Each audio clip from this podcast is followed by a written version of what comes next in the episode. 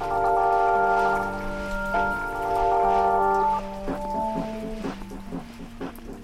Hallo zusammen, das ist der Geburtspodcast. Ich bin Nadia und heute habe ich Melanie bei mir. Sie erzählt in der heutigen Folge von ihren drei Schwangerschaften und Geburten. Ihr dritter Sohn ist leider kurz nach der Geburt verstorben. Also hört gerade ganz gut in euch rein, ob ihr die Geschichte auch mögt hören. Und falls nicht, empfehle ich euch aber wärmstens einfach die ersten zwei Geschichten zu hören, weil die Melanie so gut erzählt und es einfach eine Freude ist, die Geschichten zu hören. Also viel Spaß bei der heutigen Folge und bis bald, eure Nadia. Ich bin Melanie Giger, wohne im Kanton Thurgau in Matzingen und wir ähm, sind seit 20 Jahren geheiratet mit Mann und ich, haben miteinander drei Kinder, wobei eben das jüngste verstorben ist. Ähm, ich bin ursprünglich gelernte Pflegefachfrau haben später ähm, längere Zeit auch noch ähm, Seelsorge, in der Seelsorge gearbeitet, im Prinzip ähm, psychologische Grundausbildung gemacht, zum Menschen dort begleiten, hat dann aber aufgrund vom Tod vom Sohn aufgehört und bin jetzt mittlerweile ähm, in einer Teilselbstständigkeit angestellt für, die, für unsere ähm, eigene Stiftung, Stiftung Wegbegleiter. Die tust du ja nachher dann noch in der Geschichte ein bisschen genauer vorstellen, gell? Genau, genau. Also ich nehme euch rein in, die Mini-Geschichte, die Geschichte um unsere Schwangerschaften und Geburten von unseren drei Kindern. Bei mir war es so, dass ich beruflich sehr gefordert war. Ich hatte damals Stationsleitung äh, in einem Alterszentrum und ich habe einfach gemerkt, ähm, ich bin relativ gestresst und habe das Gefühl, ich werde nicht so schnell schwanger, wie ich mir das gewünscht hätte. Und ich weiß noch, wenn ich damals zu meinem Mann gesagt habe, ich glaube, wir müssen einfach mal in Ferien Abstand haben und ich kann mir vorstellen, dass es dann klappt. Und es ist wirklich so gewesen, dass ich nachher ähm, schwanger heimgekommen bin von der Ferien. Also ich bin nach rund sieben Monaten schwanger gewesen. Genau. In der ersten Zeit ähm, habe ich gemerkt, dass ich einfach mit Übelkeit gekämpft habe, mit Erbrechen, was ja so ein bisschen typisch ist, oft in den ersten drei Monaten. Aber sonst ähm, ist das nicht länger ein Thema gewesen, sondern es hat sich nachher eigentlich relativ gut wieder erholt. Für mich war während der ganzen Schwangerschaft Müdigkeit das Thema gewesen, weil ja auch viele Schwangere kennen. Wenn ich kann sagen, dass ich immer bei allen Kindern sehr gern schwanger bin. Ich habe mich immer sehr wohl gefühlt, schön gefühlt und bin einfach eine, glückliche Schwangere gewesen. Ich habe gerade beim ersten Kind starke Kindsbewegungen gespürt. Unser Baby war im Mutterleib schon sehr aktiv und da hat sich auch hingezogen. genau. Die Schwangerschaft war lange Zeit problemlos. Im letzten Drittel habe ich gemerkt, dass ich vermehrt Wassereinlagerungen hatte. Ich habe vor allem beim Drucken, so im Knöchelbereich, habe ich sehr tiefe Dellen gehabt. Also die sind wirklich bis einen Zentimeter tief, habe ich können so reindrücken. Ich habe rasch in dieser Zeit auch viel Gewicht zugenommen, obwohl ich einen verhältnismäßig kleinen Bauchumfang hatte. Ich habe auch in den Gesicht und Händen fest Wasser eingelagert und auch speziell auch in meinen Fingergelenken. Ähm, die haben mir auch viel weh tun. Ich habe Schmerzen dann mit der Zeit auch bekommen. Das Interessante war aber, dass ich immer den Blutzucker, äh, Blutdruckwert, Puls, die sind soweit immer gut gewesen. Und von dem her hat man das einfach im Blick behalten und beobachtet. Ich habe bei der, bei der Schwangerschaft auch immer ein bisschen einen Eisenmangel gehabt, hatte dann Eisentabletten gehabt, die mir auch wirklich in dem Sinn geholfen haben, die das Ganze ein bisschen in den Normbereich aufgehoben haben. Und es war dann so, gewesen, dass in der 36. Schwangerschaftswoche ich plötzlich starke Kopfschmerzen bekommen habe. Ähm, danach auch, ja, richtig, ähm, Migräne mit Erbrechen. Es war bei mir aber nicht ganz so einfach gewesen, vom Einschätzen her, weil ich von Kind her ähm, Migräne habe. Und da habe ich dann einfach im Spital angerufen Und die zuständige Hebamme hat mir gesagt, wir tun das einfach beobachten, bleiben Sie daheim, nehmen Sie Schmerzmittel und melden Sie sich einfach wieder, wenn es nicht bessert. Es ist dann wirklich so gewesen, dass die Schmerzmittel nicht geholfen haben, dass ich immer weiter erbrochen habe. Ich mag mich erinnern, dass ich wirklich stundenlang vor einem, vor einem WC im Bad bin und einfach, einfach nicht besser geworden ist. Und mit der Zeit bin ich natürlich dann auch erschöpft worden. Ähm, und ich habe dann im Spital erneut angerufen. Und das ist dann der Moment gewesen, wo sie gesagt haben, sie hätten gern, dass ich komme, dass sie können untersuchen, was da los ist. Ähm, ich bin dann sicherheitshalber schon mit dem Geburtskoffer ins Spital für alle Fälle. Und es ist dann wirklich so gewesen, dass sie mich auch behalten haben. Sie haben gesagt, wir möchten sie überwachen. Sie haben Blutdruck kontrolliert, der war massiv erhöht. Gewesen. Ich hatte Eiweiß eben die Wassereinlagerungen. Und letztendlich ist herausgekommen, dass ich eine Schwangerschaftsvergiftung habe. Das kommt nicht so oft vor. Meistens, wenn es vorkommt, ist es bei den Erstgebärenden, hat man mir gesagt. Ja, das ist oft gerade für die werdenden Mütter nicht ungefährlich. Ähm, es kann lebensbedrohlich werden, weil es eben mit der Zeit so eine Nierenversagen äh, führen kann oder auch sonst so innere Organe, die nicht mehr richtig funktionieren. Bei mir ist es dann so gewesen, dass man probiert hat, einfach den Blutdruck mit Medikamenten zu senken, dass sich es wieder einpendelt und das hat dann auch wirklich sehr gut angeschlagen. Der Blutdruck ist wieder mehr in den Normbereich gekommen. In der Folge haben auch meine Kopfschmerzen anlassen und ich habe mich gut können holen. Die Ärzte haben dann entschieden, dass sie mich trotzdem möchten im Spital behalten, einfach zur Überwachung. Bei der Schwangerschaftsvergiftung habe ich gewusst, dass es nicht wirklich eine Therapie gibt, außer einfach allenfalls das Baby auf die Welt holen. Das ist eigentlich die einzige wirkliche Massnahme, damit sich bei Mami alles wieder so kann normalisieren, wo aus dem Gleichgewicht ist im Körper.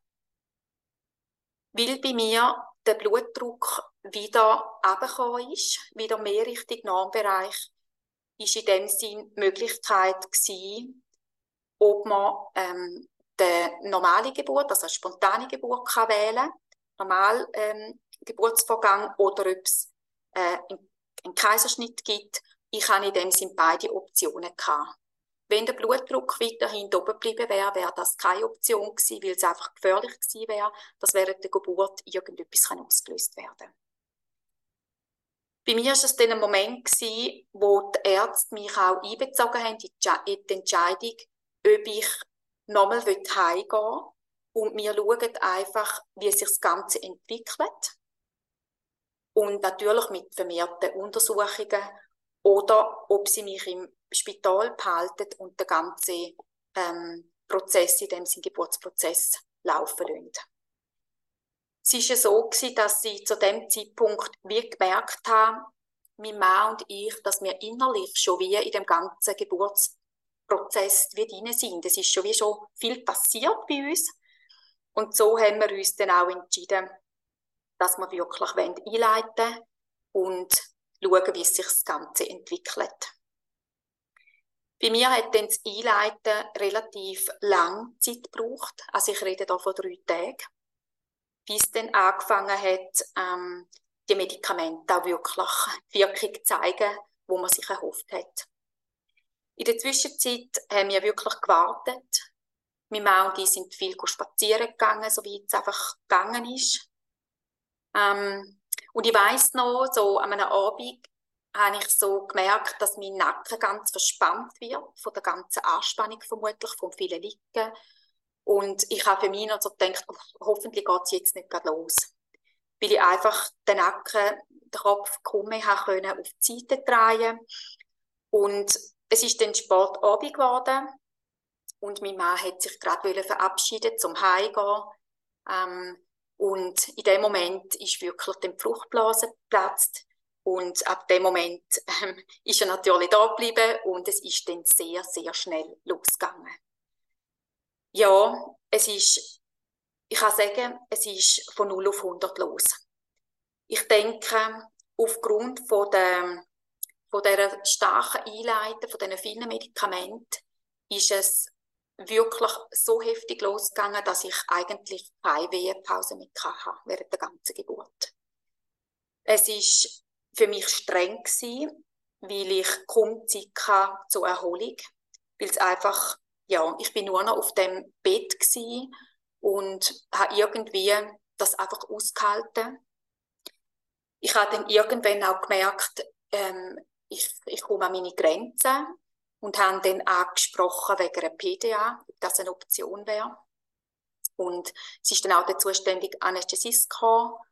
Und nach dem Gespräch mit ihm haben wir, wir müssen feststellen, dass das keine Option ist bei mir.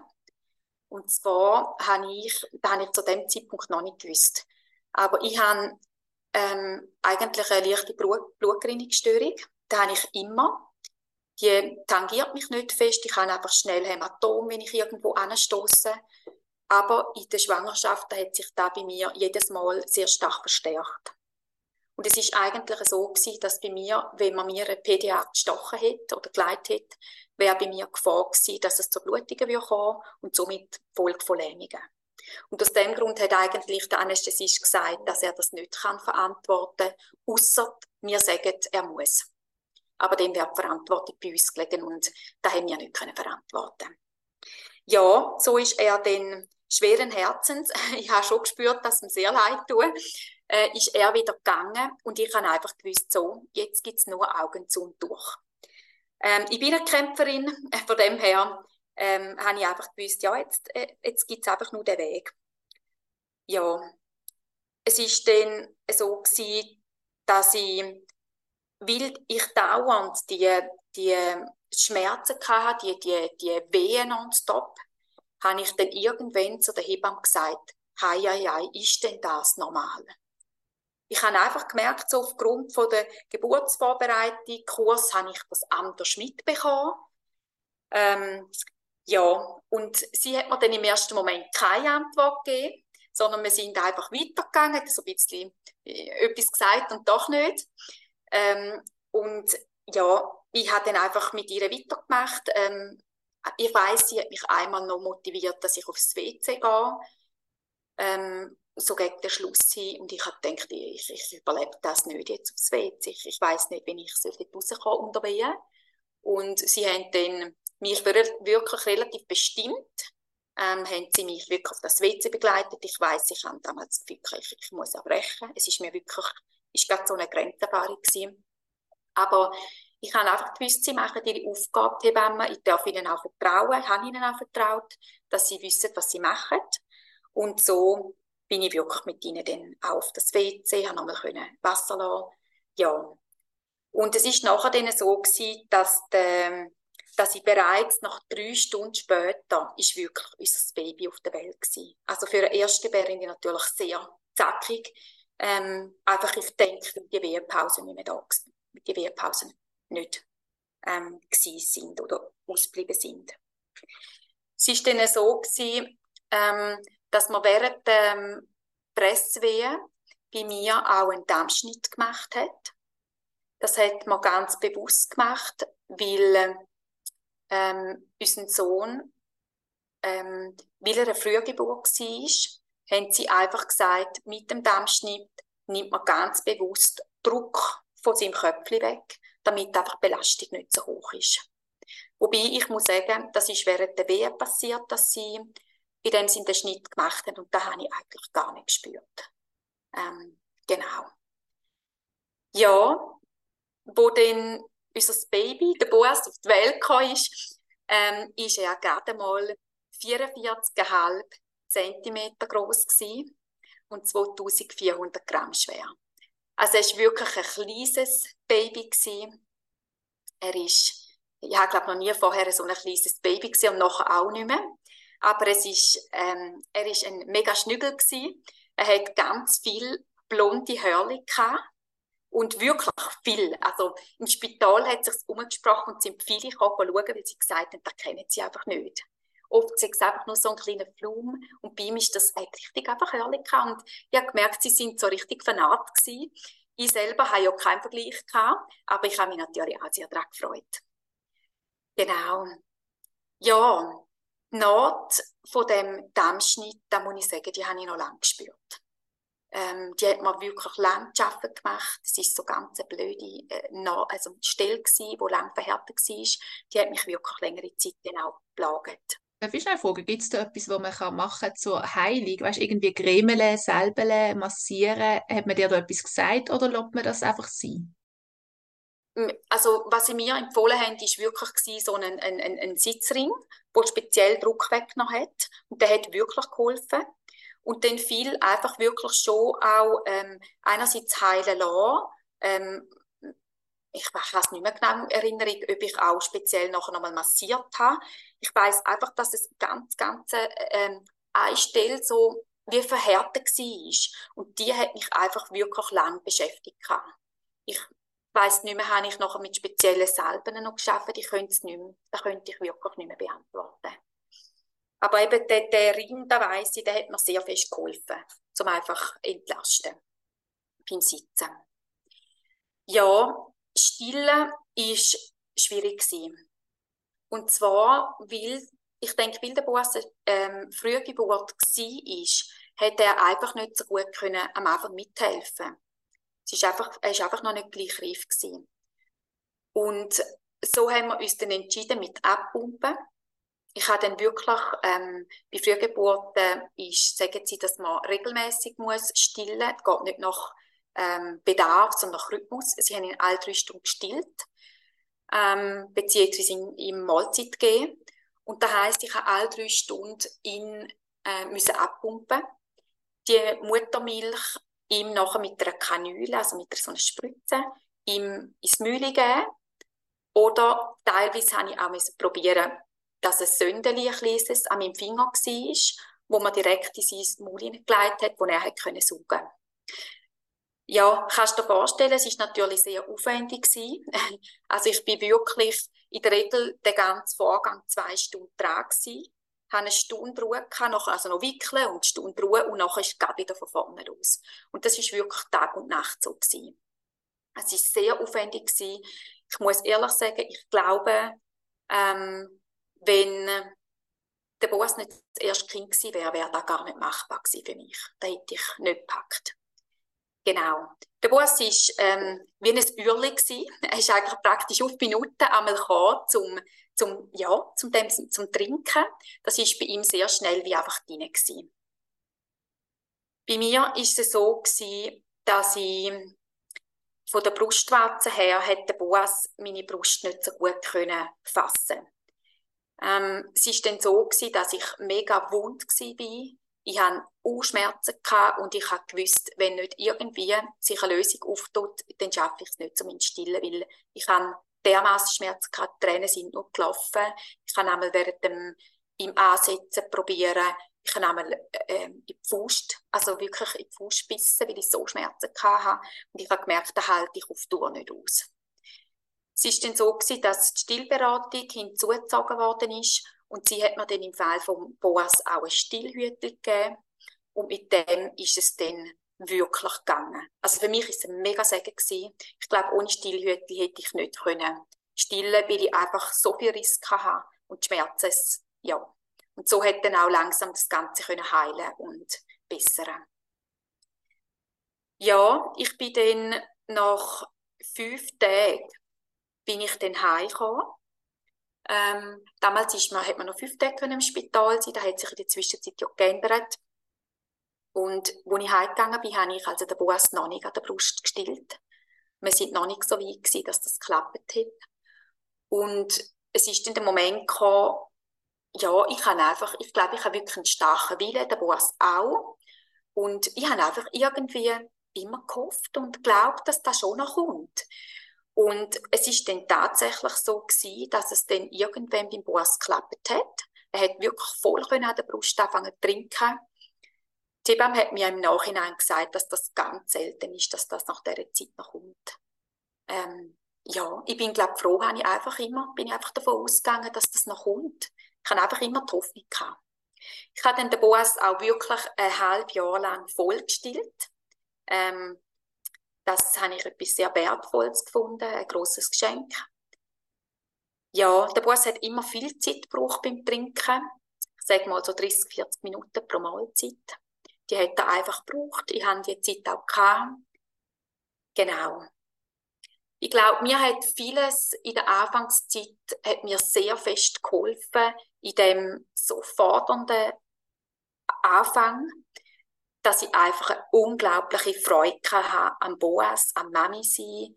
Ich hatte so eine grosse Dankbarkeit. Gehabt. Ich, ich habe das Gefühl, ich bin total gefüllt von Glückshormonen und ja, das hat mir natürlich sehr fest geholfen, um die sehr strenge Anfangszeit einfach gut können bewältigen Genau. Es ist uns auch gut gekommen, dass mein Mann äh, ein Nachtmensch ist und ich ein Morgenmensch. Also in dieser Phase, ich sage immer, mit, mit Kleinkind und Teenager ist es super, dass es bei uns so war. Mein Mann hätte dann so können bis Mitternacht den Boas übernehmen und ihn ähm, um, umtragen und bis ich kann und ich habe dann den Rest der Nacht übernommen. Und da hat uns wirklich fest geholfen. Ähm, der Boas hat viel Nähe gebraucht. Also hat auch in der Nacht viel auf uns geschlafen, einfach auf, auch auf unserer Brust oben. Er hat das ganz fest gebraucht. Ähm, und ja, für uns war es strenger gewesen, aber es war okay gewesen. Genau. Ähm, der Boss hat die ersten drei Monate recht stark Bauchkrämpfe gehabt. Immer noch im Stillen hat ihn wirklich festgelagert. Wir haben dann probiert, ihm Flatolex zu geben, was ja viele empfehlen. Mit dem haben wir null Erfolg gehabt, muss ich ehrlich sagen. Hat uns hat gar nicht Linderung gebracht. Und ich weiß nicht mehr, wer mir empfohlen hat. Ich glaube, es war eine Hebamme, wo mir dann gesagt hat, wir sollen es mal mit Cripwater empfehlen. Das ist eigentlich etwas, was ursprünglich vom Englischen her, England her kennt. Es ist ein Produkt, ein pflanzliches Produkt, ähm, eine Lösung, wo eigentlich auf Dillbasis basiert. Und wir haben dann das können besorgen, über Umwege und da hat bei uns, also da hat mega, mega viel Hilfe einfach gegeben. Also es hat uns den Alltag sehr fest ähm, erleichtert. Im Rückblick habe ich mich manchmal gefragt, ob man sich nochmal gleich gemacht hätte mit dem Einleiten. Oder ob man nicht den Weg gewählt hätte, zum zu sagen, wir warten einfach nochmal zu, lassen den Boss reifen, schauen, ob es bei mir vom, von meinem Gesundheitszustand her möglich ist, dass man einfach die Schwangerschaft länger Zeit, Zeit lässt, bis zur Geburt kommt. Ich weiß nicht, würde ich es anders entscheiden, situativ. Heute haben wir ein anderes Wissen, eine andere Erfahrung. Ja, ich denke einfach, der ganze, der ganze Weg nachher, in der Anfangszeit, die wäre vermutlich einfacher gewesen.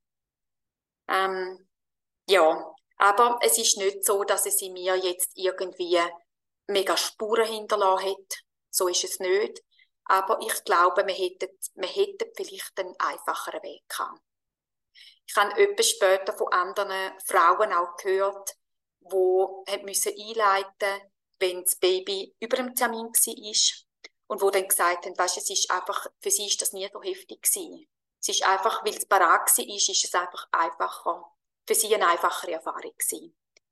Ja, ich hatte relativ einen grossen Blutverlust bei der Geburt von Boas. Und da habe ich recht lang, bin ich einfach zusätzlich müde und erschöpft gewesen. Es hat Zeit gebraucht, um das wieder aufbauen, die Speicher wieder füllen. Ich habe auch von diesen Wassereinlagerungen habe ich wirklich Wochen gebraucht, bis sich das zurückgebildet hat. In den Beinen, im Gesicht, in den Händen. Ähm, ich habe dann lange Zeit zusätzlich oder einfach weiterhin Stützstrümpfe getragen. Und die haben mir wirklich geholfen. Ja, auch die Gelenkschmerzen, die ich vermutlich einfach durch die Giftstoffe, die im Körper sind, die Harnsäure, die haben auch länger Zeit gebraucht, bis sich die wirklich wieder erholt haben.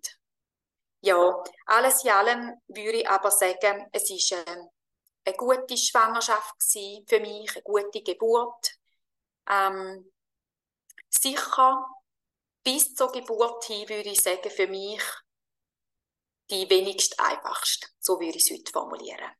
Aber ich denke, ähm, es ist, es ist, gut, es ist gut gewesen, ja, versöhnt.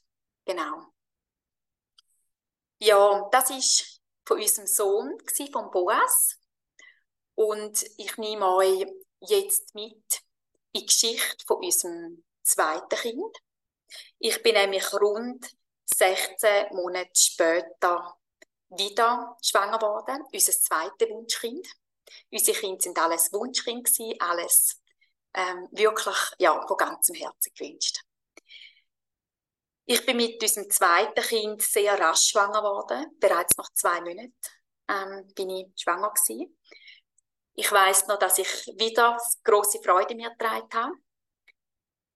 Ich habe die erste Zeit auch wieder mit Übelkeit, Erbrechen gekämpft. Ich würde sagen, dass die Übelkeit und Erbrechen bei mir eigentlich bei jeder Schwangerschaft eher ein bisschen mehr zugenommen hat. Sie stärker, gewesen, ähm, von der Intensität her, aber nicht länger von der Dauer. Nach etwa drei Monaten hat sie der Regel auch bei, der, bei, unserem, bei unserem zweiten Kind dann auch wieder aufgehört. Ich habe diese Schwangerschaft sehr schön erlebt und sehr unkompliziert. Es ist mir gut gegangen. Ich habe zwar erneut Eisentabletten genommen, weil einfach auch wieder ein Eisenmangel da war, aber es ist mir wirklich, es ist eine, eine gute, schöne Schwangerschaft gewesen. Alle Schwangerschaftskontrollen sind gut verlaufen und ja, ich mag mich erinnern, dass in der 38. Woche dann auch die Wehen losgegangen sind. Und wo ich dann mit der Hebamme Kontakt aufgenommen habe, hat sie mir empfohlen, dass ich gerade relativ schnell ins Spital komme. Und zwar, weil einfach beim Boas ähm, die Geburt so schnell von sich gegangen ist, haben sie einfach wollen, äh, nichts riskieren. Und ich bin dann auch wirklich zusammen mit meinem Mann ins Spital gegangen. Ich mag mich erinnern, dass es eine sehr entspannte Atmosphäre war. Es war ein Sonntag. Sie ist, ähm, mein Mann und ich haben sogar im Spital miteinander noch zmörgeln. Ähm, wir sind später spazieren gegangen. Ich habe, habe manchmal gesagt, irgendwie habe ich das Gefühl, als wäre ich fast am, am Wellness. Es klingt so blöd. Aber es ist für mich wirklich, es ist schon eine Geburt, aber es ist so anders. Sie, ich habe dann auch, ähm, mein grosser Wunsch ist dann auch in dem Sinne in Erfüllung. Ich habe mir immer gewünscht, können ins Badwanne gehen, ins Wasser und es ist einfach möglich gewesen. Und ich bin in dieser Badwanne gewesen, habe leise, leisige Musik im Hintergrund und ich merke einfach, es ist sehr, sehr entspannt gewesen. Ähm, ich mag mich erinnern, dass das Wasser sehr warm war, oder recht warm. Ähm, sie haben mir dann so Kühlung für den Brustbereich so einen kalten Lumpen gegeben mit Eiswasser. Das hat mir mega gut getan. Und wir haben auch das Fenster offen gehabt. Es ist einfach, es ist, ich, mag, ich habe das wirklich ganz gut in Erinnerung. Ich habe zwischendurch immer wieder Wehepausen gehabt. Die haben mir wirklich gut getan einfach wieder erholen, wieder können Kräfte sammeln, in Ruhe atmen. Und ich mag mich erinnern, einmal ist ein Moment, die Hebamme hat sie ja, den Gebärsaal verloren und ist raus. Ich weiß nicht, ist sie zu jemand anderem gegangen oder sie ist einfach rausgegangen. Und dann habe ich gemerkt, so, ich muss Wasser lösen. Ich hatte so einen Drang. Gehabt. Und dann habe ich wirklich aus dem Badwasser raus und aufs WC. Also mein Mann hat mich schon unterstützt. Und in dem Moment kommt sie zurück. Und die Hebamme hat nicht so Freude gehabt, ähm, dass ich den Versuch gestartet habe aufs WC. Und sie hat mich dann eigentlich relativ bestimmt, freundlich aber bestimmt, wieder zurück ins Wasser geschickt. Und hat mir gesagt, Frau Giger, Sie dürfen nicht mehr aufs WC. Ähm, sie sind schon sechs Zentimeter offen. Es war ihr einfach gefährlich gewesen, dass irgendwie eine Sturzgeburt oder so geben Und ich habe gedacht, ja gut, und was mache ich jetzt? Ich, ich muss Wasser lösen. Und dann hat sie mir gesagt, tun sie ins Badwasser. Und ich habe dann für mich so gedacht, ja gut, die müssen sie ja haben. Ähm, und ich habe dann ja mich im Moment ein bisschen überwinden aber ja, es ist auch, es ist ja natürlich in dem Sinn.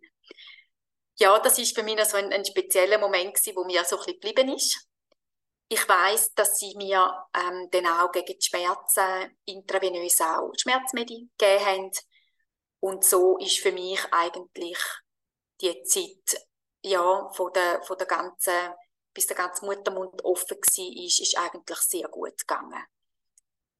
Ich habe dann irgendwann einen Punkt erreicht, wo ich gemerkt habe, du, jetzt halte ich die Schmerzen nicht mehr aus. Jetzt komme ich wie wirklich an meine Grenzen. Und es war eigentlich gerade so der Übergang gewesen, ähm, hin zu der Presswehe. Und ich habe für mich so gemerkt, ich merke, ich habe die Presswehe immer gern gehabt. Ich habe so gemerkt, da kannst du etwas machen, du musst nicht einfach nur so aushalten und über dich ergehen und irgendwie wegschnaufen, sondern du kannst einfach etwas machen. Das habe ich gern, wenn ich so ein Handlungsspielraum habe. Und mir hat das wirklich gut getan.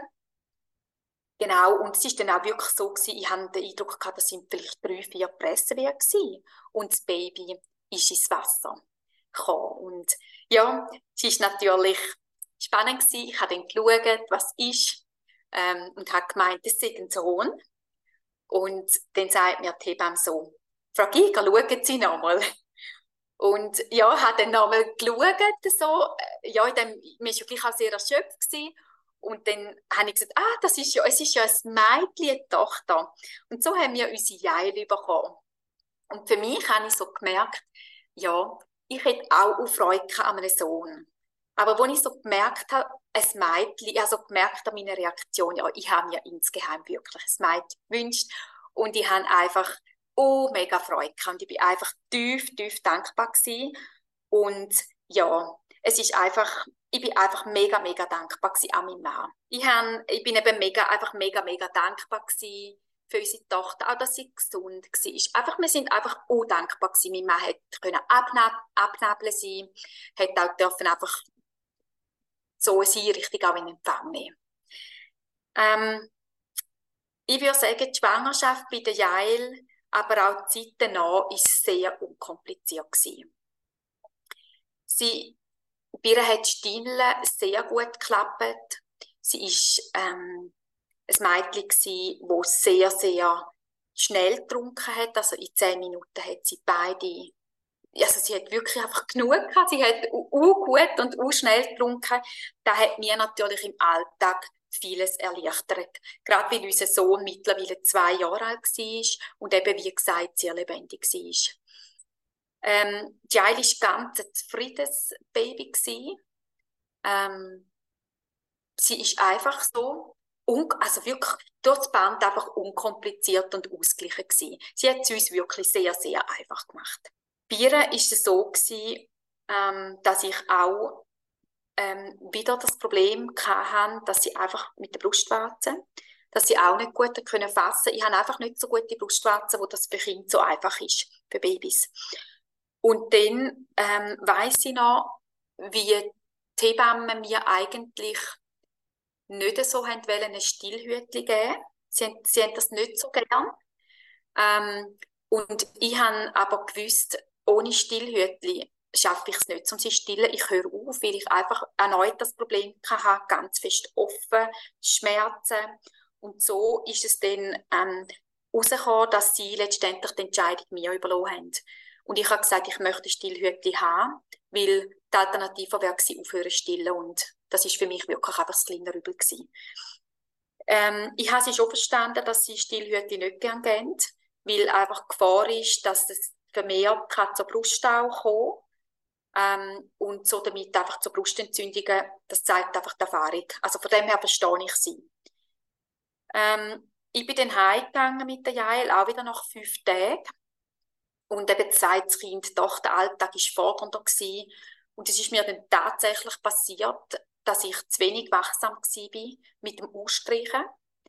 Und, und einfach in der Anfangszeit und es ist dann so gekommen, dass ich wirklich gemerkt habe, ich mache einen Bruststau, ich mache eine Brustentzündung und ich habe eine beginnende gehabt. Ich kann heute sagen, Gott sei Dank habe ich geistesgegenwärtig ganz schnell den Hebamme angerufen und sie ist dann gerade zu mir heimgekommen. Ähm, sie hat mir dann Medikamente gegeben, um das Fieber zu senken. Ich hatte auch mega Schüttelfrost. Gehabt. Ich hatte äh, einfach eine Röte von der Brust und eben die Schmerzen. Und ja, sie hat mir dann auch angefangen, Quarkwickel zu machen. Und sie hat mir dann gesagt, es war sehr knapp gewesen, dass ich nicht wieder ins Spital haben musste gehen. Also es war wirklich auf der Grenze gewesen. Aber weil ich so schnell reagiert habe, hat man es wie in der Anfangszeit auffangen und ja, es ist jetzt vermutlich wieder ins Spital gegeben. Ich bin sehr dankbar gewesen, dass ich nicht müssen ins Spital nochmal gehen, ähm, dass ich daheim bleiben und dass das so gegangen ist. Ich kann wirklich rückblickend sagen, so eine Geburt und eine Schwangerschaft, wie ich es bei der Jael hatte, da würde ich jeder, jedem Mami wünschen. Es ist einfach, einfach eine, eine wunderbare, wirklich eine wunderbare Erfahrung gewesen. Ähm, es ist da, wo ich, ja, einfach, ich glaube, es ist so das Gefühl, wo bei mir zurückgeblieben ist im Nachhinein, so kann es auch sein. So nach der Geburt von Boas. Das ist für mich ähm, sehr eine schöne Erfahrung gewesen, wo ich sehr, sehr dankbar in meinem Herzen auch trage. Genau. Ja, ich nehme euch jetzt noch mit in meine dritte Schwangerschaft und Geburt und Zeit an. Ähm, ich bin rund zwei Jahre später, haben mein Mann und ich uns die Frage gestellt, ist für uns nochmal ein, kind, ein drittes Kind dran oder nicht? Ob wir es echt werden packen. Einfach, jedes Kind ist mehr Verantwortung, ist mehr Aufgabe.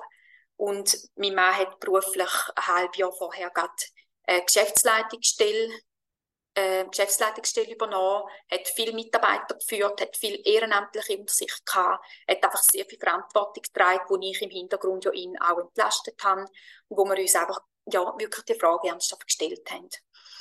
Es war so ein Ringen gewesen, und wir haben letztendlich aber für uns ein Ja gefunden. Es war spannend, ich bin sehr schnell schwanger geworden, also im ersten Monat schon. Und mein Mann ist jetzt fast ein bisschen in die Stelle gegangen. Ich glaube, er hätte gerne noch den einen oder anderen Monat noch ein bisschen ins Feld ja, ziehen lassen, einfach ja, um noch ein bisschen mehr Zeit zu haben. Und ich habe mich best gefreut und ja, es ist einfach, es ist einfach gut gewesen. Ähm, ich mag mich eben erinnern, dass ich auch in der ersten Zeit wieder ähm, mit Übelkeit kämpfen kann, schlecht sein, die ersten drei Monate und nachher ist das aber kein Thema mehr gewesen. Nach den drei Monaten, wo wir dann die ersten Ultraschallbilder im Zuhause hatten, mag ich mich erinnern, dass wir unsere beiden Kinder ähm, hingenommen haben, so im Wohnzimmer, beim Ess, also beim Stubentisch. Und wir haben mit dem Kind einen kleinen Apero gemacht, die Ultraschallbildchen angelegt und haben angestoßen aufs Baby. Und ich mag mich erinnern, das war für unsere Familie ein ganz besonderer Moment. Gewesen. Wir haben uns, hast richtig gemerkt, wir freuen uns auf das Baby. Ähm, wir haben Kontrolluntersuchungen dann bei der Frauenärztin und die sind eigentlich weitgehend auch wirklich gut gewesen. Hat ein, zwei Mal ein bisschen Unsicherheit gegeben, aber immer dann doch auch wieder eine Entwarnung. Zum Beispiel ist die Nackenfalte, wo man die gemessen hat, ist die eher beim oberen Limit gewesen, aber doch immer noch im Normbereich. Das ist etwas gewesen, wo die Frauenärztin im Moment so ein bisschen Stutzen gebracht hat. Und sie hat das aber nachher wieder können sagen, nein, es ist gut. Alles, was wir sehen, das ist gut. Genau.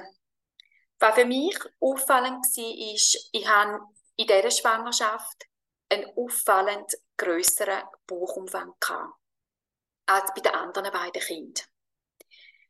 Ich habe bei den anderen zwei Kindern eigentlich nur Bauchbänder getragen und sonst einfach meine Hosen, wo ich sonst, wenn ich nicht schwanger war, ähm, habe ich die Hosen angehabt und ich bin mit diesen Bauchbändern und mit den Kleidern, sonst bin ich eigentlich über die Schwangerschaft durchgekommen.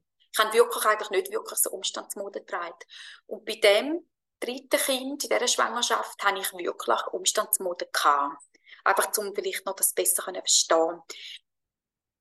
Ich habe auch bei den Untersuchungen hat sich ergeben, dass ich zu viel Fruchtwasser habe.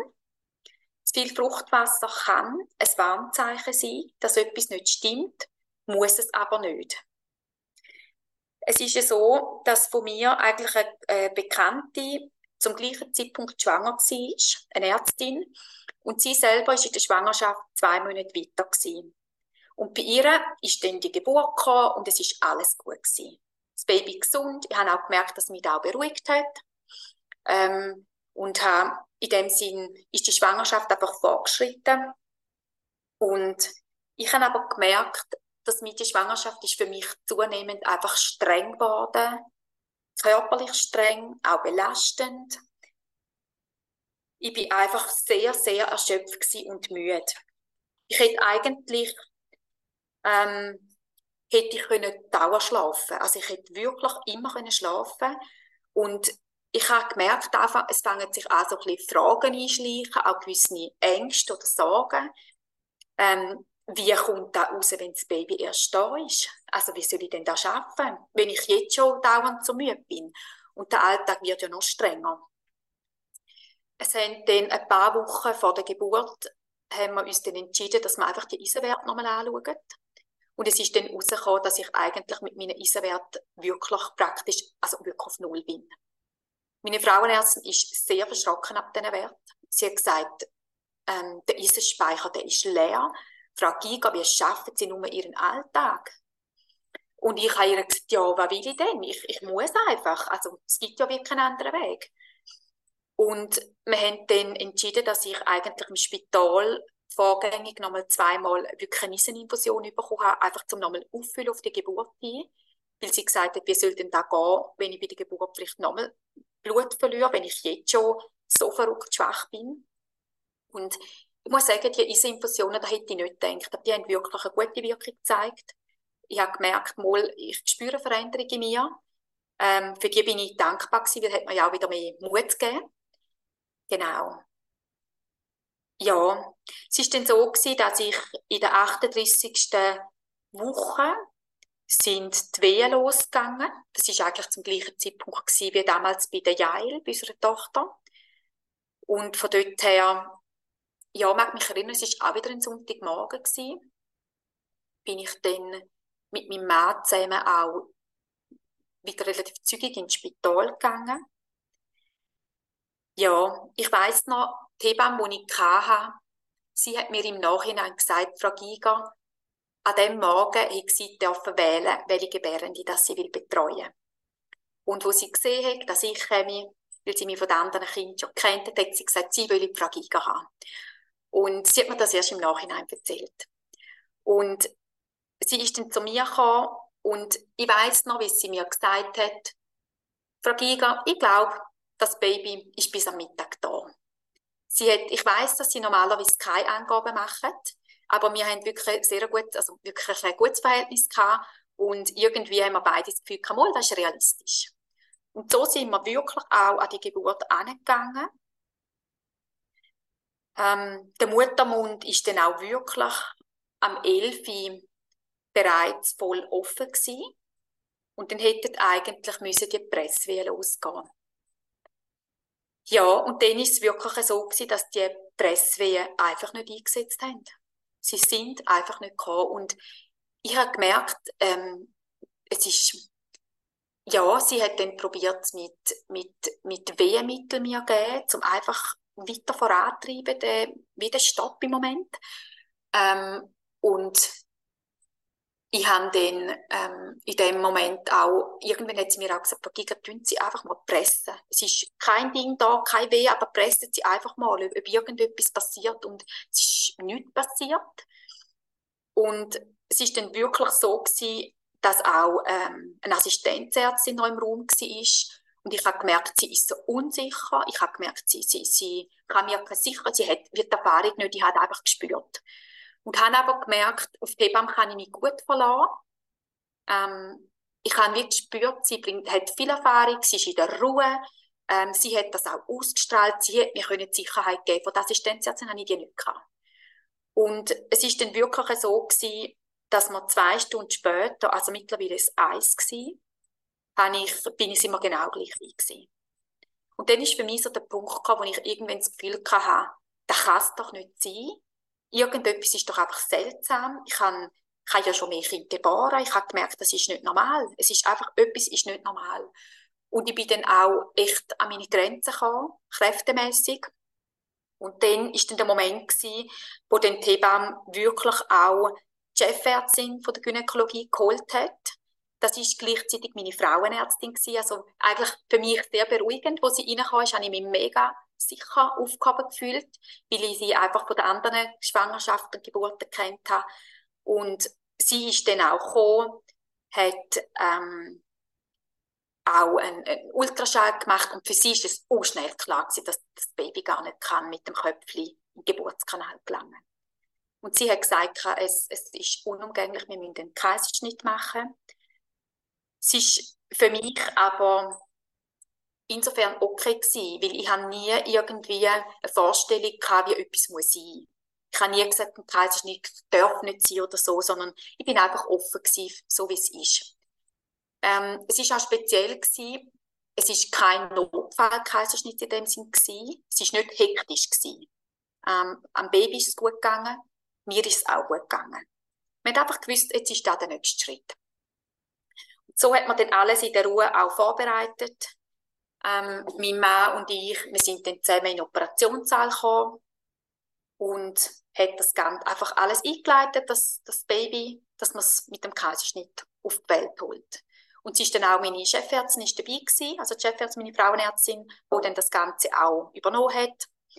Und spannend ist wirklich noch gewesen. Sie hat eigentlich Dienst gehabt, meine Frauenärztin, hat aber im Verlauf des Morgen heimgehen. Und wo sie gehört hat, dass Frau da ist, hat sie gesagt, sie bleibt. Und so ist sie eigentlich während der ganzen Zeit dabei gewesen ja, weiß nicht, hat es vielleicht einfach, hat einfach müssen sein. Sie ist dann mit uns in dem Operationssaal gewesen, und man hat das Baby auf die Welt geholt, unser Sohn, der Micha. Ähm, er ist, ja, ja, was soll ich sagen? Es ist ganz ein spezieller Moment gewesen. Eigentlich würde ich sagen, mit dem Abnabeln ist es ganz fest hektisch geworden von einem Moment auf den anderen. Ähm, Im Nachhinein denke ich, ich mag mich gar nicht erinnern, der Micha hat, glaube ich, nicht geschrauen oder irgendwie brüllt. Wir haben nichts gehört. Sie haben ihn einfach ganz schnell weggenommen in den Nebenraum. Es sind laute Geräusche gewesen, da hat vor allem mein Mann noch ganz stark in Erinnerung. Niemand hat uns etwas gesagt, was los ist. Hat ja auch niemand können. Wir haben nicht gewusst, was los ist es ist einfach interessant gewesen, mein Mann und ich, wir haben wirklich instinktiv gewusst, es geht um Leben und Tod. Und es ist für uns sehr ein schwieriger Moment gewesen, vor allem für meinen Mann. Er ist, für ihn ist es noch viel krasser gewesen wie für mich. Im ersten Moment ja relativ fast können reagieren, relativ aktiv können sagen, was ich brauche und was ich will. Und da habe ich eingefordert. Und bei meinem Mann ist es so gewesen, er hat eigentlich die ganze Schwangerschaft durch, hat er so ein ungutes Gefühl gehabt. Er hat immer das Gefühl gehabt, stimmt etwas einfach nicht. Und in dem Moment hat sich da ja alles wie erfüllt. Und für ihn ist wie, also für ihn ist wirklich eine Welt zusammengebrochen, er hat angefangen zu brüllen in dem Moment. Und bei mir ist das Gegenteil passiert. Ich bin eigentlich an und habe dann im Spital gesagt, der Arzt und der, wer dort war, ich erwarte, dass sie mein Handy holen ich will können unseren Leuten anrufen, dass sie können beten dass sie können mit uns einfach um sein Leben kämpfen Und ich, habe, also ich hätte Nein nicht akzeptiert. Ich bin wirklich sehr bestimmt gewesen und sie haben es auch gemacht. Und ich weiß noch, ich habe dann nachher bei uns in der Kirche ähm, auch den, den Pastorenfrau dann angerufen. Eine Frau, die eine Betterin ist. Und habe gesagt, du musst einfach beten. Es ist, es ist, es ist überhaupt nicht gut. Unserem Baby geht es nicht gut. Ich habe dann auch noch an eine Freundin angerufen. An das habe ich mich gar nicht mehr erinnern. Sie hat mir dann das später gesagt, Milan, du hast mir auch angerufen. Ähm, und ich habe einfach gewusst, ich brauche Leute, die, die für uns, mit uns kämpfen, dass wir das nicht allein tragen ähm, ja, es war ein sehr ein schwieriger Moment gewesen. Ähm, sie haben uns dann auch gesagt, irgendwann habe ich dann gesagt, ich will gerne also unseren Sohn, den Micha, sehen. Und sie haben mir dann einfach gesagt, der Arzt kommt gleich. Jetzt ist es einfach so, mein Mann und ich, wir sind ursprünglich Pflegefachleute. Wir können vieles auch zwischen den Zeilen lesen. Und wir haben einfach gemerkt, es ist überhaupt nicht gut. Ähm, und es war dann so, gewesen, dass sie in der Zwischenzeit ins Kinderspital auf St. Gallen angerufen haben, auf die Intensivstation, dass sie mit der Ambulanz kommen, um den Micha zu holen. Und gell, es ist schwierig, sie, sie haben ja uns nicht können über alles informieren, weil sie haben ja um sein Leben gekämpft, sie haben den Micha in dieser Zeit auch reanimiert, sie haben wirklich alles gegeben, um, ihn irgendwie ins Leben zurückzuholen und sie haben, sie haben wieder Fokus einfach voll bei ihm müssen haben. Und diejenigen, die im Operationssaal waren, die mich eigentlich wieder zusammengeneigt haben, sage ich jetzt mal, die haben ja auch nicht können bei ihnen sein. Es ist gar nicht möglich gewesen, mit uns wirklich reden. Wir sehen das voll. Wir haben auch für das wirklich Verständnis. Ähm, das ist einfach nicht in der Situation nicht machbar gewesen. Auf alle Fälle ist dann die Ambulanz gekommen vom Kinderspital her. Ähm, also da hat so vieles mit ihnen gespielt, dass das überhaupt möglich war. Sie hätten eigentlich ursprünglich einen anderen Einsatz machen und wo dann schon alles parat hatte und haben gerade gehen und dann ist der, äh, der Anruf von Wil hereingekommen vom Spital und dann hat es eine Prioritätenverschiebung gewesen. Also man hat eigentlich wertvolle Zeit gewonnen, weil sie einfach schon alles parat hatten. Ähm, man hat dann auch in der Zwischenzeit haben sie festgestellt, dass, beim, dass einfach ein wichtiges Medikament fehlt. Und sie haben dann der Polizei angerufen, die haben das wirklich unter Eiltempo auf Wil gebracht. Das ist ganz viel im Hintergrund gelaufen, wo eigentlich, wir müssen sagen, es ist Wunder an Wunder gewesen, dass der Micha überhaupt die Zeit denn so lange gelebt hat, wie er gelebt hat. Es ist, ähm, da haben sie uns wirklich nachher erzählt. Ähm, und sie selber sind sehr, ähm, auch für die Ärzte, das ist für sie ganz schwierig für alle, die involviert sind, es ist sehr, sehr schwierig auch im Nachhinein sehr schwierig. Ähm, ja, sie sind dann eben, wie gesagt, mit der Ambulanz auf Wil gekommen und ich weiß, dass ich mehrmals in dem Operationssaal gesagt habe, dass ich den Micha einfach noch will sehen. Ich habe es mehrmals geäußert. Ich habe gemerkt, meine Frauenärztin hat mich gehört. Und ich glaube im Nachhinein auch, dass sie sich dafür eingesetzt hat, dass das möglich geworden ist. Ich habe für mich einfach gewusst, es kann sein, dass ich den Micha nicht mehr lebendig sehe. Und ich, für mich ist das ganz wichtig gewesen. Es ist kein einfacher Moment gewesen, weil ich gewusst habe, es eilt, sie müssen können gehen. Ähm, und gleichzeitig haben sie mir das wirklich einfach wollen ermöglichen. Aber es ist wirklich, es ist ein, schwieriger Moment gewesen. Ich weiss, der Oberarzt, ähm, er hat dann zum, zu uns noch gesagt, dass ich glaube, er hat es zu meinem Mann gesagt, ähm, dass er wirklich Angst hat vor der Fahrt weil man einfach nicht gewusst hat, was los ist. Er hat gesagt, er hätte Angst, er hat wirklich Angst. Ähm, ein Helikopter ist nicht in Frage für den Transport, weil sie einfach den Micha müssen intensiv können medizinisch betreuen und weil sie auch gesagt haben, ähm, sie, es ist wie vom Luftdruck her, ist es einfach zu gefährlich gewesen, was das mit seinem Körper macht, weil man ja nicht gewusst was ihm fehlt. Genau, sie sind dann mit ihm auf St. Gallen gegangen. Wir sind in Wil geblieben, mein Mann und ich. Wir haben gewusst, auch mein Mann er kann gar nichts machen dort. Er, es, es, ist, es bringt nichts, wenn er mitgeht. Und so ist er dann bei mir geblieben. Und wir haben aber gewusst, dass sie, sobald sie mehr wissen, werden sie meinem Mann Bescheid geben und er wird dann für ein Gespräch auf St. Gallen gehen.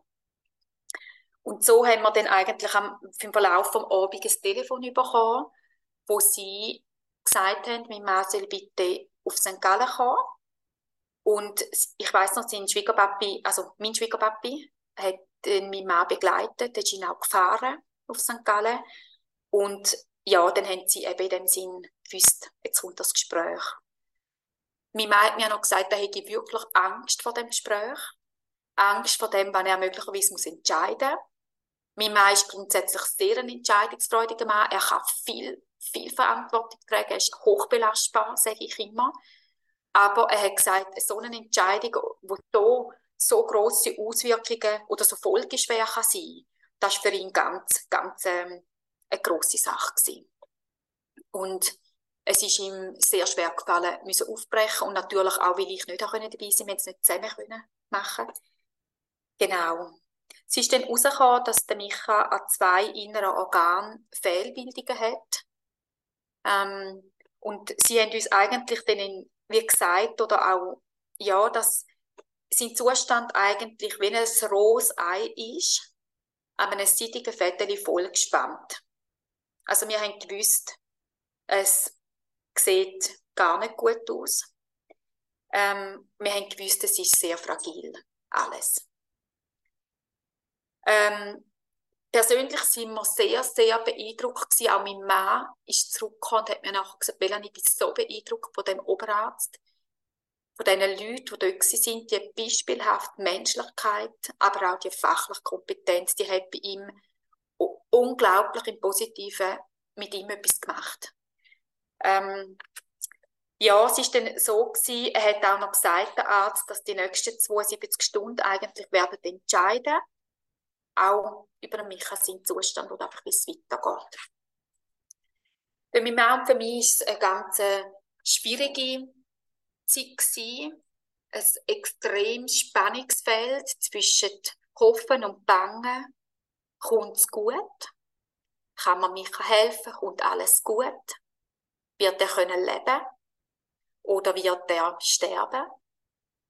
Oder vielleicht auch wird er in der Folge von der ganzen Reanimation und von allem, was war als Sauerstoffmangel, vielleicht auch bleibende geistige, körperliche äh, Behinderung haben. Also wir haben wirklich einfach mit allem müssen rechnen und das merke ich, ähm, das ist für uns sehr, sehr ein grosses Spannungsfeld gewesen.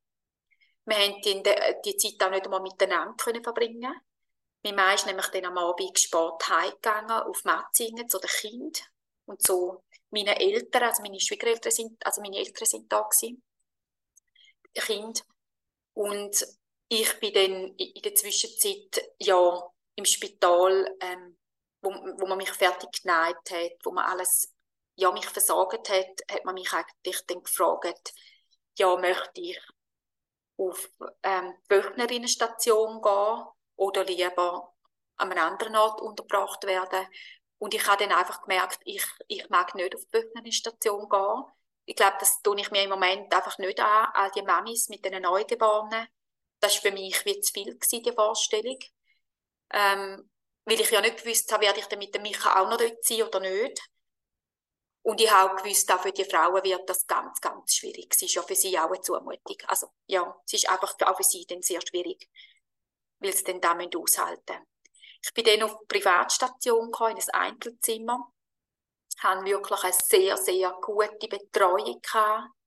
Ich habe immer gesagt, ich bin im Spital wie in einer Schutz, wie unter einer Schutzglocke gewesen. Fachleute, Verständnis, praktische Hilfe. Es ist einfach so viel, ich glaube schon viele Pflegefachleute haben einfach so eine Natürlichkeit und die ist mir sehr fest zu Hilfe gekommen. Ähm, auch irgendwo eine Sprachfähigkeit und ich glaube, die habe ich wirklich sehr, sehr auch geschätzt. Ja, es ist dann Nacht geworden. Mein Mann, wie gesagt, ist die gewesen. Und es ist ganz interessant gewesen. Mein Mann hat irgendwann so den Eindruck gehabt, er hat wie er sich selber gesehen, seine Hand, die so verkrampft ist. Und wie die Faust macht. Und er hat wie das Gefühl gehabt, Gott sagt zu ihm, lass los. Markus, öffne die Hand und lass los. Lass los. Probier nicht festheben, krampfhaft, lass los. Und da ist eigentlich für ihn ganz ein einschneidendes Erlebnis gewesen, dass er wirklich gemerkt hat, es ist etwas passiert in ihm von parat werden und loslassen. Und interessant ist, dass ich das Gleiche in der Nacht im Spital auch erlebt habe. Also, ich habe interessanterweise ganz gut geschlafen. Der Arzt äh, und Pflegepersonal die dann nicht können fassen. Ich habe einfach gut geschlafen. Bin dann aber irgendwann, so glaube am Morgen um vier oder so mal aufgewacht, habe Licht gemacht und habe dann eigentlich so ein Andachtsbuch geführt genommen, das ich habe. Und ich habe einfach gewusst, dass Gott zu mir sagt, Melanie, lass los. Und ich habe mir gedacht, ja, also das kannst du ja nicht machen. Ich kann ja nicht mein Kind einfach aufgeben. Und es war für mich ganz schwierig. Gewesen. Ähm, und ich habe gewusst, dass ganz viele Menschen wirklich auf der ganzen Welt, mein Mann einfach nicht gewesen, beruflich, auf der ganzen Welt. Ich wusste, auf der ganzen Welt beten so viele Menschen fürs Leben von Micha. Und ich habe einfach gewusst, wenn es anders kommt, muss ich parat werden.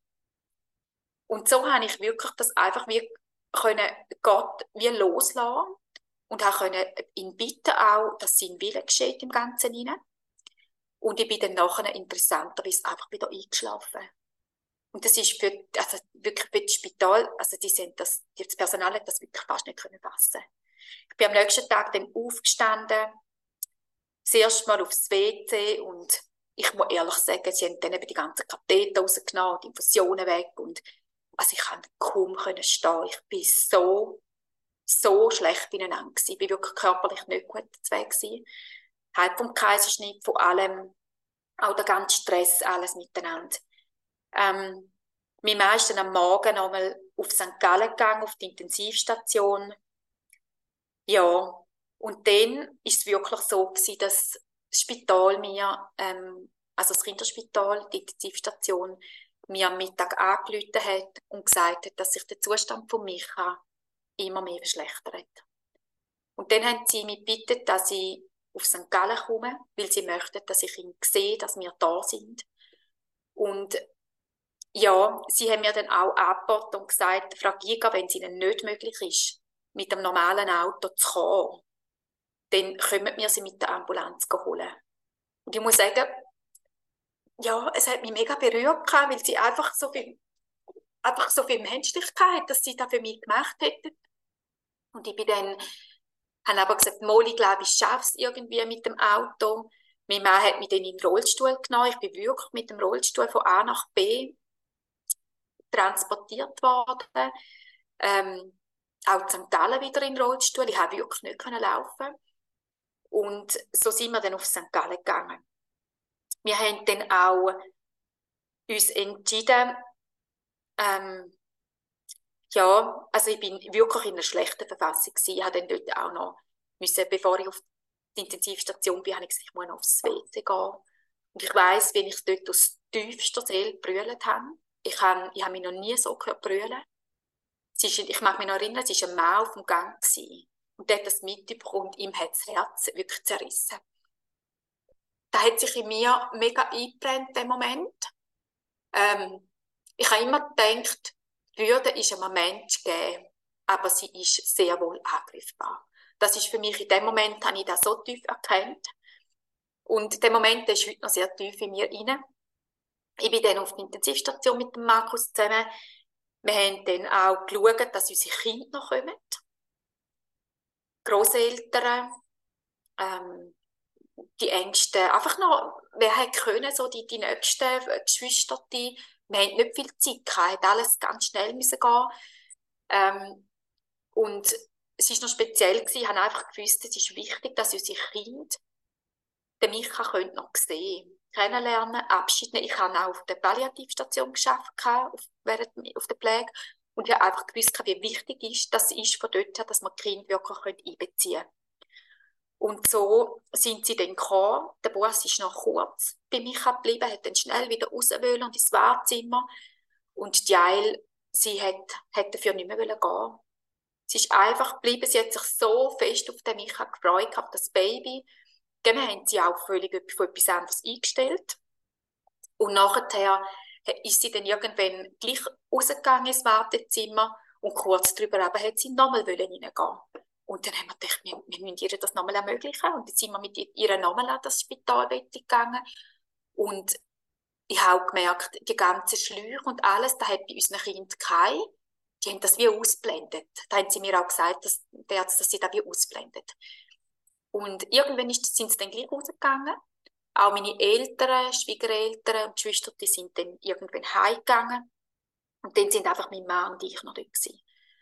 Und wir haben dann auch ein Gespräch gehabt, wo sie uns gesagt haben, dass sie denken, dass wir den Micha jetzt wegnehmen von allen Schläuchen, von allen Sauerstoffgeräten, von allem und dass wir ihn eigentlich könnten, wie in einem Nebenraum, das ist so ein Zimmer gewesen, so gar nicht nach Spital, sondern ich mag mich es hat einen Tisch, Stühle, schön eingerichtet es hat ein grosses Bett gehabt, ähm, wo sie eigentlich den Micha dann hergelegt haben und wo sie wie gesagt haben, dass wir ihn dort begleiten können.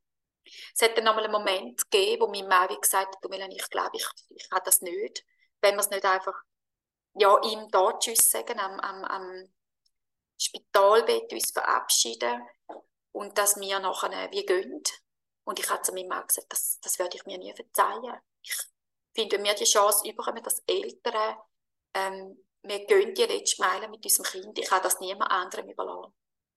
Und so ist es dann auch für meinen Mann klar gewesen, durch meine klare Aussage, hey, jetzt, äh, jetzt machen wir das einfach miteinander.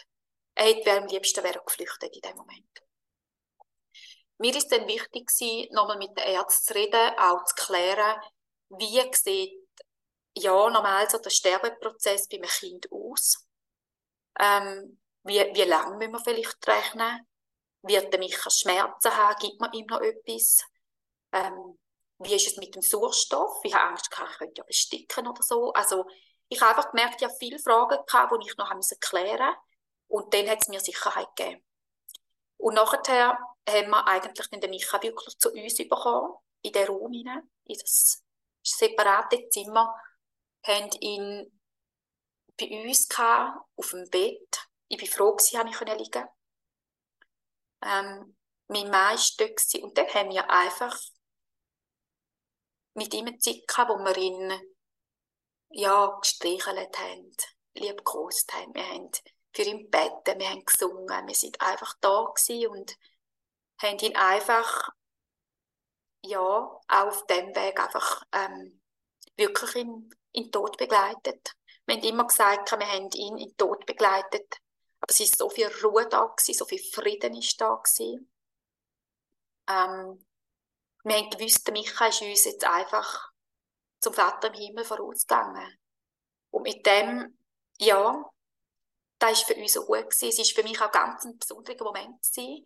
Ich habe eigentlich, bevor ich gewusst habe, dass der Micha gestorben ist, ähm, bevor dann eigentlich das EKG und so die Geräte nicht mehr getönt haben oder ja, sich verändert haben, habe ich einfach gewusst, ich habe ihn einfach gesehen, wie er ähm, ja, wie Jesus eigentlich im Himmel war, mit den offenen Armen und wie der Micha drin rennt. Und ich habe das nicht beschrieben, aber es ist etwas, was ich erlebt habe und der Moment hat sich bei mir mega tief in mein Herz eingebrannt und, und da bewahre ich mega drin.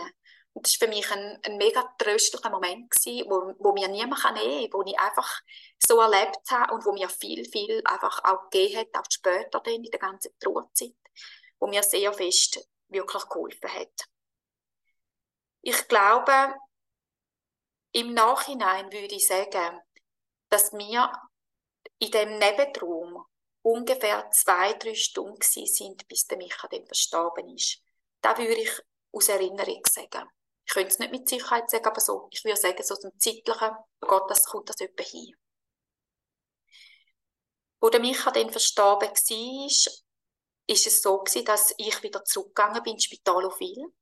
Mein Mann wieder heim auf Matzingen zu den Kindern. Die Ärzte haben von einem Trauma geredet. Sie gesagt haben, die haben da null darauf einstellen ähm, Es war ein Trauma. Ähm, ich bin auch wirklich traumatisiert. Gewesen. Wir haben mit einem gesunden Kind gerechnet, also wir alle, auch die Ärzte. Und ich muss ehrlich sagen, es hat auch bei den Ärzten und beim Spitalpersonal deutliche Spuren hinterlassen. Auch bei ihnen, es ist lange Zeit gegangen. Ähm, ja, es hat mit ihnen viel gemacht. Ähm, der ganze, das Ganze von Micha. Es war auch so, der Micha hat ja von rein äußerlich, wenn man ihn angeschaut hat, ist er ein gesunder, strammer Bub gewesen, man hat ihm nichts angesehen. Und das ist, das ist wirklich da gewesen, wo einfach für alle sehr, sehr, auch mit Fassungslosigkeit, ist einfach sehr groß im Raum gewesen. Spannend ist auch gewesen, dass sogar ein Kollege von uns, ist in den ganzen Prozess mit Reanimation ist er involviert gewesen. Er war dort Arzt gewesen. Und er hat das Ganze müssen leiten. Wir sind am Abend vorher mit ihm noch zusammen gewesen. Also für ihn ist es ganz, ganz schwierig auch im Nachhinein, wo er realisiert hat, dass es unser Kind ist. Also es war für ihn sehr, sehr, sehr schwierig gewesen. Gleichzeitig natürlich auch verbindend, aber es ist sehr, sehr schwierig gewesen. Ja, zwei Tage ähm, später wo dann der Micha verstorben war, bin ich in meinem Spitalzimmer und dann ist die Hebamme zu mir gekommen, von, während der Geburt von Micha und ich noch, es war ganz, ganz ein besonderer Moment. Gewesen. Sie ist länger bei mir gesessen, wir haben darüber geredet, über alles. Es hat mir auch mega leid für sie, dass sie das so hat müssen erleben Sie ist dann auch noch in Operationssaal gekommen, also es ist für sie, es ist, hat mir sehr leid für sie. Es war für sie, denke ich, auch sehr eine schwierige Erfahrung gewesen. Und ich mag mich einfach erinnern, was sie mir später noch gesagt hat, wo sie am Spital war. Sie hat zu mir gesagt, Frau Giga, an mich sein Leben wird manches mehr bewegen als das Leben von einem 92-jährigen Menschen. Und das sind auch wieder Worte, die ich mega tief in mein Herz aufgenommen habe, die ich nie vergessen habe. Auch dort die ganze Zeit durch, und ich denke, das ist alles so sinnlos und um es sonst habe ich gewusst, es ist nicht so. Es wird irgendwann, wird sich, wird etwas daraus werden. Es ist wie, ich habe das wirklich geglaubt, die Worte. Ich glaube, dass Gott wirklich eigentlich durch sie auch zu mir geredet hat und mir Mut gemacht hat, auch durch das Ganze. Wir haben dann im Spital auch eine Broschüre bekommen, und ich, wo sie uns gesagt haben, also wo, wo wir drinnen gelesen haben, dass ganz viele Ehepaare oder Paare in der Folge zerbrechen, nach einem so Verlust. Da ist, ja, sagen wir mal, wir sind dankbar für die nüchterne Ehrlichkeit und gleichzeitig ist es natürlich schon ein Schlag. Ähm, es ist ja so gewesen, dass dann in dem Moment mein Mann und ich aber gesagt haben, wir möchten ganz bewusst Weichen stellen für uns. Wir haben dann im Spitalzimmer eigentlich für uns noch das Eheversprechen erneuert. Wir haben gesagt, dass wir werden akzeptieren, wie jedes mit dem Verlust umgeht und dass wir alles werden daran setzen, dass wir da miteinander durchstehen. Ähm, mein Leben und mein Glaube war mega erschütternd. Gewesen ich habe jahrelang habe ich einen Überlebens äh, Überlebenskampf hinter mir. Jahrelang. Auch mein Mann. Es war eine sehr, sehr schwierige Zeit für uns. Auch für uns als Familie. Es war ganz, ganz ein steiniger Weg zurück, auch ins Leben. Wir sind, wie gesagt, gläubige Menschen. Wir haben mega mit Gott gehadert. Ähm, Fragen, warum hast du das zugelassen? Ich war so enttäuscht gewesen und habe es wirklich als Zumutung empfunden. Und ich habe ihm aber all da wirklich einfach entgegengeschleudert. Habe manchmal ihn angeschrauen und geklagt bei ihm. Aber ich habe auch sehr befreiend erlebt. Weil bei wem kannst du schon so reden? Ähm, es ist für mich so gut gewesen, habe ich bei ihm einfach alles rauslassen Ich habe gemerkt, dass Gott auch wirklich alles aushaltet, dass er bleibt, dass ich bleibe. Und da ist mir eigentlich auch als Buch vom Hiob in dieser Zeit von der Bibel sehr vertraut worden, weil er das ja auch so fest gemacht hat oder in den Psalmen. Das hat mir wirklich auch in dem Sinn Trost gegeben. Es hat lange gebraucht, bis langsam dann irgendwann auch in das Vertrauen in Gott und auch ins Leben wieder zurückgekommen ist. Bis ich irgendwann auch wieder können, das Gute und das Schöne sehen, auch wieder das Gute vom Leben erwarten, das Gute von der Zukunft. Nicht immer Angst haben, wenn kommt der nächste Hammer. Es hat viel Zeit gebraucht, bis da die Wucht wieder von mir weggegangen ist. Unsere Ehe und Familie war eben, wie gesagt, sehr belastet. Gewesen. Wir haben viel Verantwortung getragen, beruflich. Ich weiss von vielen, die dann manchmal auch nach einer ähm, Zeit haben, wo sie krank geschrieben sind. Wir haben das nicht gemacht. Wir haben die ganze Zeit einfach weitergemacht mit Mann und ich. Sind voll in alle Verantwortungen reingeblieben, auch von Seminaren, die wir geleitet haben, sonst Sachen. Wir sind in allem reingeblieben. Haben Lager weitergeleitet. Das ist, aber es war sehr, sehr, sehr schwierig gewesen. Wir haben ganz unterschiedlich getrauert, mein Mann und ich. Und ich glaube, das ist auch der Punkt, warum viele Ehen zerbrechen. Ähm, eben, wenn beim einen viele Tränen fließen, beim anderen nicht. Nicht anfangen zu bewerten, dass der eine vielleicht weniger, weniger Schmerz in sich trägt. Ich bin viel aufs Grab gegangen. Für mich war es ein guter Ort. Gewesen. Für meinen Mann am Anfang auch. Und irgendwann hat er so innerlich so ein bisschen angefangen, Widerstand haben, dass ich sträube. Und ich habe gemerkt, ich muss die Erwartung loslassen, dass wir miteinander aufs Grab gehen müssen. Ich habe gewusst, sonst werde ich jedes Mal enttäuscht, ähm, wenn er dann Nein sagt. Ihn setze ich unter Druck und ich bin enttäuscht. Besser einfach die Erwartung loslassen. Mein Mann hat angefangen Golf zu spielen. Für mich, also für war es gut gewesen, weil er hätte so den Ball rausschlagen, also weißt so in der Verrückte so rausschlagen, laufen. Für mich hat es aber, mir hat es wehgetan weil ich gewusst habe, wenn der Micha da wäre, am Kinderwagen schieben. Mir hat es geholfen, viel darüber zu reden. Mein Mann hat es irgendwann ein bisschen gesehen. Er hat vieles für sich selber ausgemacht. Die Natur ist viel am Abend ans Feuer gegangen. Vieles für sich ausgemacht und mit Gott zusammen. Und das sind eben sind die grossen Spannungsfelder, die einfach so zehren.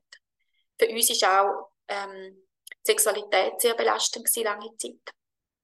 Für mich ähm, ist so Händchen heben, umarmen, ist gut gewesen. Aber alle anderen körperlich Nähe, das war mir lange Zeit einfach wie zu nahe gewesen. Es hat mich alles so an mich erinnert. Ich habe das fast nicht vertragen. Das war auch ein Bereich, der uns herausgefordert hat. Ich weiss von anderen Frauen, die zum Teil Sexualität ein Jahr nicht mehr gelebt haben oder Jahre nicht mehr nach so einem Verlust.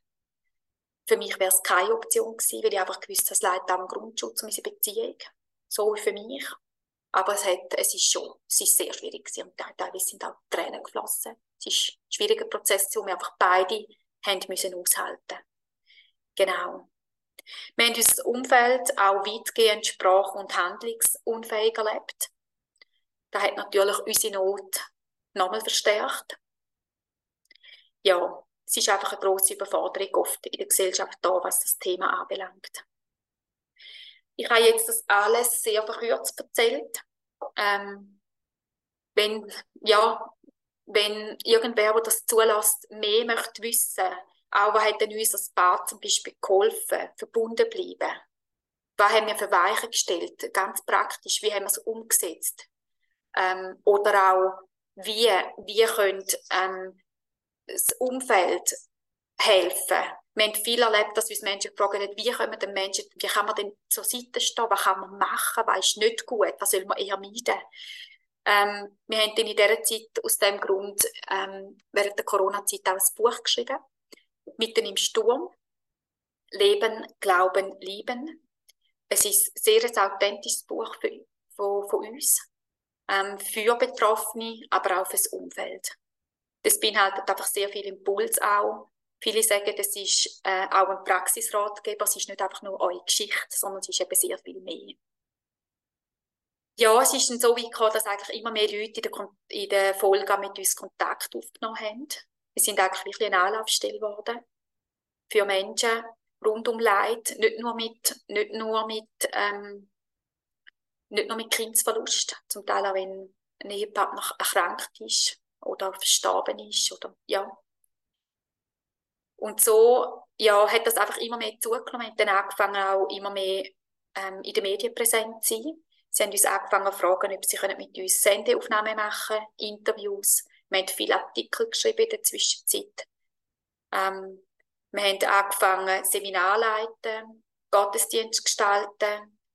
Wir haben angefangen, Menschen praktische Hilfe zu geben, Menschen überraschen.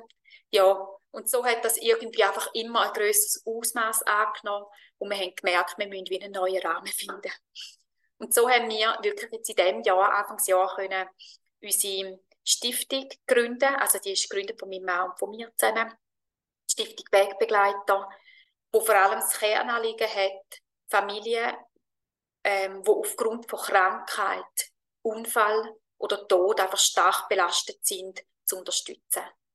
Das sind einerseits drei äh, grobe Aufträge. Der eine ist, den Menschen helfen. Das ist natürlich ganz individuell. Kann sie mit Fahrdienst ermöglichen, Spitaltermin. Kann sie Mahlzeiten vorbeibringen regelmäßig. Es kann sie im Haushalt einfach helfen. Manchmal auch schon Frühlingsputz machen. Oder Fenster putzen, wenn jemand das nicht mehr kann. Ähm, der zweite Bereich ist der ganze Bereich Beraten. Wir haben verschiedene sehr gut psychologisch ausgebildete Frauen, Leute, die einfach Beratungen anbieten für Frauen oder Männer, einfach Leute in leidvollen Situationen.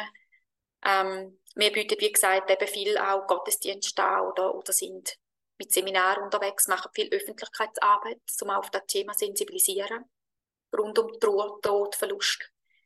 Ähm, und was wir auch machen, ist eben Menschen auch überraschen. Wir haben kürzlich an einer Frau können, wo der Mann verstorben ist, die mit zwei Kindern hat im Primarschulalter. Ähm, haben wir können Ferien ermöglichen. Ähm, wir haben an einer Frau, die ganz fest krank war, wo man nicht gewusst wie es rauskommt.